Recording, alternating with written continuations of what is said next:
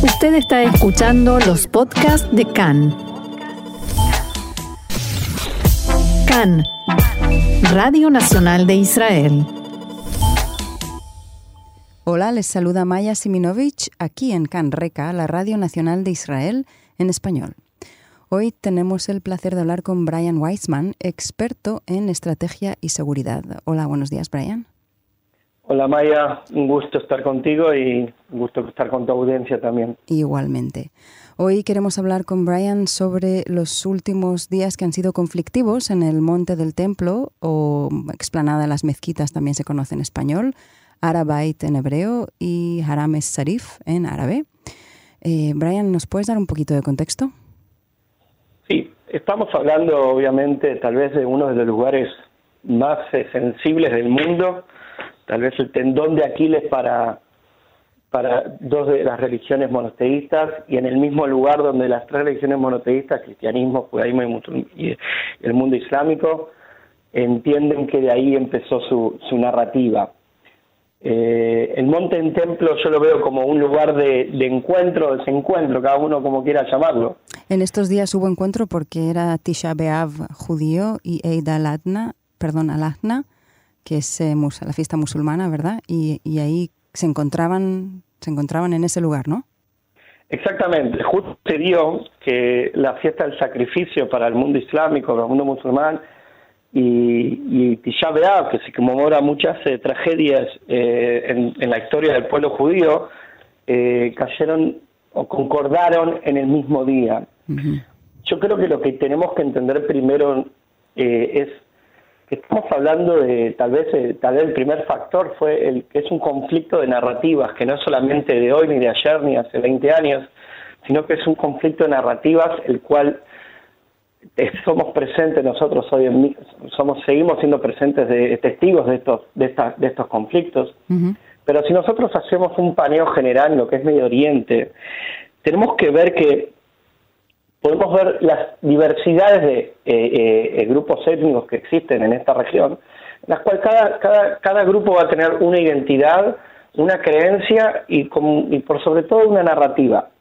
Ahora, ¿por qué te, te digo esto, eh, Maya, y a, y, a, y a, los oyentes? Porque si no entendemos esto, no podemos tal vez entender el por qué todavía vemos estos eh, lamentables eh, eventos de violencia uh -huh. en un lugar tan sagrado eh, para las distintas narrativas, llamémoslo.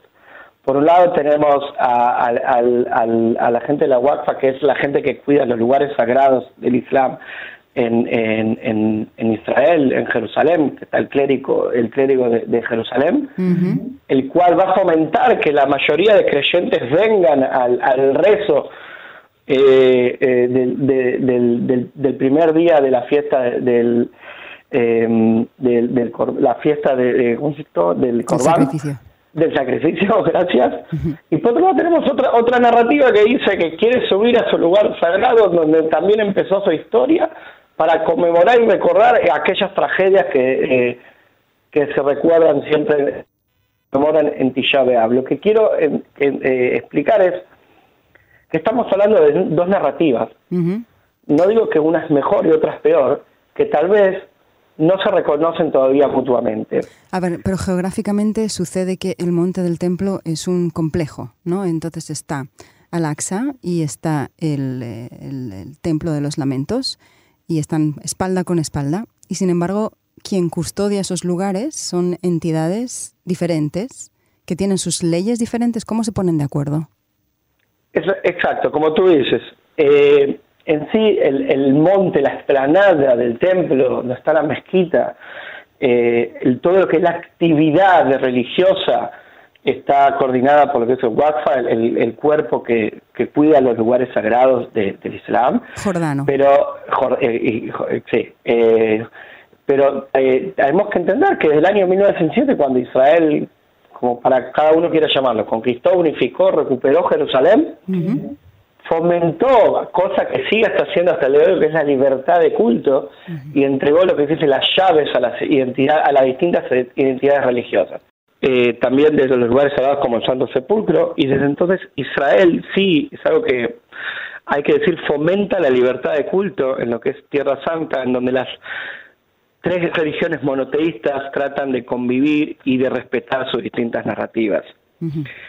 Tal vez la segunda causa, el cual fomentó este, como dice en hebreo Balagán, este desorden, esta ola de violencia, lamentablemente, como fuimos testigos en los últimos días, fue también la fracción interna que existe, lamentablemente, dentro de lo que es la autoridad palestina, con, con eh, Fatah a la cabeza, partido del Fatah, y la fracción que está eh, gobernando la, en, la, en, la, franja de Gaza, el Hamas, junto con la Jihad Islámica, el cual fomentan eh, lamentablemente el terrorismo. Hay que entender que entre estas dos fracciones hay un choque constantemente hasta el día de hoy y van a ser tanto la gente de la autoridad palestina, Fatah y la Hamas, los que traten de liderar esta eh, lucha en contra de esta propaganda que lamentablemente se hace que es el hecho de que Israel quiere eh, destruir el, monte del templo y construir de ahí el, tercer, el, gran templo para el pueblo judío. Lamentablemente esta fracción también fomenta en que ambas partes, si es el Fatah, eh, si es el Hamas, como dije antes, traten de liderar este, esta lucha y ver quién es el que puede luchar contra aquellos que intentan supuestamente conquistar y destruir el monte del templo. Pero dicho así, suena como un conflicto religioso. Nosotros somos testigos que en la historia también nos, da a entender que estamos hablando de un conflicto étnico, religioso, cultural. Ahí está el, el, eh, eh, Samuel Huntington que nos habla del choque de civilizaciones. Hay que entender algo, Jerusalén, Tierra Santa, es constantemente un choque o encuentro de civilizaciones, cada uno como quiera llamarlo. Hasta el día de hoy nosotros podemos ver este choque y este encuentro entre las distintas narrativas que lamentablemente todavía no se reconocen. Narrativas no quiere decir que sean buenas o peores, sino que diferentes. ¿Qué pasa cuando no se reconocen? Lamentablemente genera conflicto. Pero entonces lo que está pasando, perdón Brian, es que quieren, hay diferentes religiones que quieren rezar un mismo día en el mismo lugar. Y allí hay una prohibición, ¿no? Los judíos no pueden subir a rezar em, en este lugar, salvo que vayan como turistas, ¿no es cierto? Exactamente. A partir de, del 1967 se llama un status quo en cual solamente los musulmanes pueden rezar en la esplanada del templo, en el monte del templo, eh, lo cual lamentablemente podemos ver que últimamente esto empieza a interrumpirse tal vez un poco del, del, del, gobierno israelí. Sabemos que hay una creciente eh, eh, subida de creyentes judíos hacia, hacia la esplanada del templo y esto tal vez sí puede ser que fomenta hacia la otra narrativa algún tipo de, enojo. ¿Son extremistas los que van a rezar allí o cualquier persona? Los, mismos que están en el templo, perdón, los mismos que están en el muro de los lamentos son los que quieren subir allá arriba. Generalmente, generalmente eh, que ese extremismo es Medio Oriente es algo, la verdad, que es, muy complejo de, de, explicarlo. Medio Oriente es una zona, lamentablemente, para lo que es el mundo occidental, ¿no? Es, un, es una zona muy extremista, en donde, lamentablemente, hechos de violencia, extremistas, radicales, como quieras llamarlos, son algo del día al día. Por un lado, podemos siempre trato de, ser lo más realista y de la lógica. Por un lado puedo decir, ok, si una narrativa quiere ir a, a, a, a, a me sale en hebreo, a rezar, gracias, a rezar en, en, el lugar donde él cree y su narrativa dice que empezó su vida porque ahí fue el sacrificio de, de Abraham a Isaac, pero para la otra narrativa es el sacrificio de Abraham a Ismael, estamos en una complejidad. Ahora, hay que entender, como tú bien dijiste, hay un status quo, el cual está de año 1967, el cual después año 1994, el que tiene el apostropos de la zona del Monte del Templo es el país eh, Jordania. y, tenemos que entender que, de nuevo es un lugar muy sensible, y no solamente es, es, un lugar sagrado para una civilización, para la civilización musulmana, sino que también es un símbolo en la conciencia nacional del pueblo palestino de hoy. Pero también nos trae malos recuerdos, ¿no? Ahí cuando Ariel Sharon lo visitó, eh, custodiado por muchos soldados, eso fue el nacimiento de la, de la segunda intifada. Exactamente, ahí pues, con el, el, comienzo de la segunda intifada, cuando el, el ex primer ministro eh, Ariel Sharon eh, visitó eh, el Monte del Templo fue lo que trajo una nueva ola de violencia, una intifada, un levantamiento popular.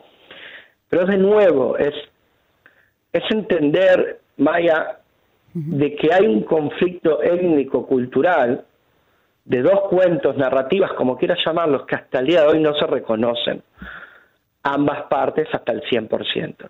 Y entonces acaba siendo un problema político, ¿no? Esto obviamente va a traer consecuencias políticas, por ejemplo, el, el hecho también, la, una, la fracción que, estamos hablando o la, la, falta de unidad del pueblo palestino entre Hamas y el Fatah.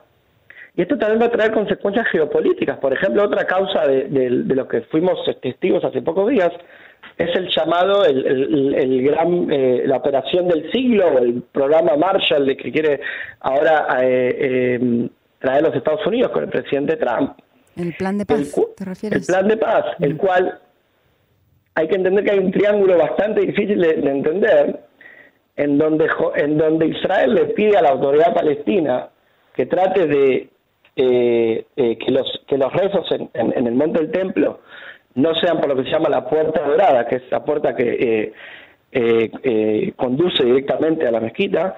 La autoridad palestina no, no, no hace una política correcta tal vez hacia la gente, el clérigo, el Wafa que cuida el lugar, por el hecho de que no quiere entrar en el programa, en el plan de paz de Estados Unidos, la cual Jordania quiere sí llegar por el hecho de que no le quiten el apostropos de, la, eh, del, del, lugar sagrado para el mundo musulmán y dárselo a Arabia Saudita. Hay que entender que, como tú dices, hay acá consecuencias políticas, geopolíticas y también económicas. Son varias causas, las podemos tratar de, traducir en tres, que son la narrativa del conflicto, la segunda es, la fracción que hay entre el Hamas y, el Fatah, eh, y la tercera son eh, esta lo que es la operación del siglo, la operación de paz. Ahora, si nosotros vemos de arriba Medio Oriente, más global, hay que entender que este conflicto israelí-palestino forma parte, como dije antes, de una región extrema, una región que es inestable, una región que hay constantemente un choque o encuentro cultural, y es una región que también está directamente influida por dos grandes problemas. Uno va a ser la guerra santa dentro del mundo islámico, que lamentablemente empezó el siglo por ahí, por el siglo VII, y la segunda son lo que se llaman los moderados y no moderados. Israel es el mejor ejemplo, Israel y los palestinos es el mejor ejemplo de, para estas dos causas. Porque moderados, no moderados, podemos ver que Israel sí tiene una cierta cooperación y sí reconoce la autoridad palestina. y, por otro lado, vemos que hay otro grupo más extremista, el cual no se pueden llegar a un reconocimiento mutuo, que es con, la gente del Hamas y la Jihad Islámica en la Franja de Gaza, y en donde paralelamente hay una guerra santa en donde las fracciones grandes, si es el, eh, los sunitas y los chiitas, tratan de ver quién es el que tiene que liderar al, al mundo y a eh, la situación islámica. El hecho de que tenga uno de los tres lugares sagrados, control o apostropus, como es el monte del templo, también tiene que ver con esta guerra santa y también tiene que ver con los moderados y no moderados de la región. Entonces casi casi que tendríamos que dar gracias a que la cosa no fue tan mala estos días dado el epicentro de terremoto que es esto? Lamentablemente tengo que tengo que acordar con vos. no no estoy a favor de la violencia, eh, pero sí vemos que en un día se pudo llegar a, una calma. Eh, no sabemos qué puede pasar. Lamentablemente también vemos que los últimos días están pasando cosas extremistas como el atentado a, a Sorek, eh, que fue que fue asesinado por por eh, del Hamas dentro de Judea y Samaria. No sabemos qué puede pasar, es una zona en donde la inestabilidad es parte de nuestro día a día. Hay un status quo, como bien hablamos antes. Hay que tratar de fomentar ese status quo, pero más que nada hay que tratar de fomentar el reconocimiento mutuo de las narrativas para convivir dentro de todo, como dice, de la mejor manera posible y llegar a una tranquilidad. Y seguramente, espero que no, pero quizás en la siguiente fiesta que coincida, eh, o que no coincida, o que haya de nuevo un motivo para que esto se altere, pues te llamaremos otra vez. Sí, exactamente, justo se dio que son 12 fechas importantes para las narrativas y para las narrativas el lugar es importantísimo. Mm. ¿Quién tiene razón, quién no tiene razón? Nadie es juez, ¿no? El, el punto es que no hay reconocimiento mutuo. Pues muchísimas gracias, Brian. Gracias a ti, Maya, y a, y a, y a ustedes por este, por este espacio. Hasta la próxima. Vale. Y aquí seguimos en Canreca.